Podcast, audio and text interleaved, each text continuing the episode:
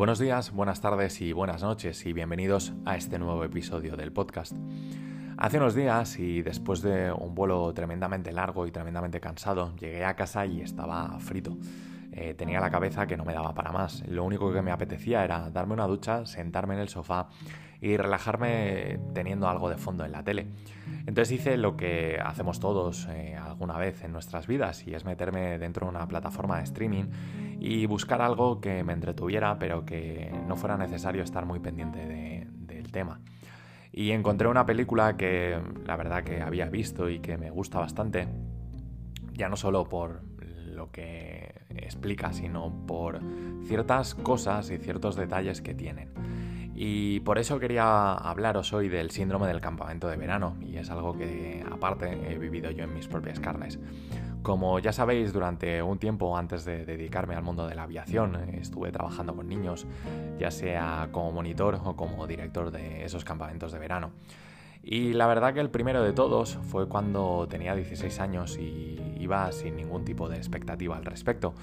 Sabía que me iba a pasar 10 días encerrado en una casa, en una montaña, las afueras de la isla en la que vivía, con gente que me caía bien, que conocía, pero también con 40, 50 niños que la verdad que no sabía cómo iban a reaccionar y cada uno era, como se suele decir, de su padre y de su madre. Una vez terminaba ese campamento, eh, las vivencias que habías tenido con esa gente te unían eh, para toda la vida, o eso creías tú.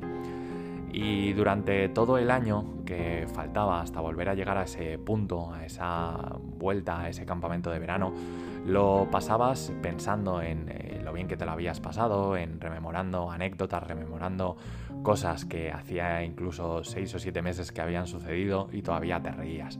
Y en el momento que vuelves otra vez a ese campamento y crees que va a ser el mejor del mundo y que va a ser otra vez como el año anterior, te das cuenta de que no es así, de que la gente ha cambiado, de que tú ya no eres el mismo, que la gente que tenías alrededor tampoco es la misma y que esos años fueron los mejores, pero nunca se van a volver a repetir.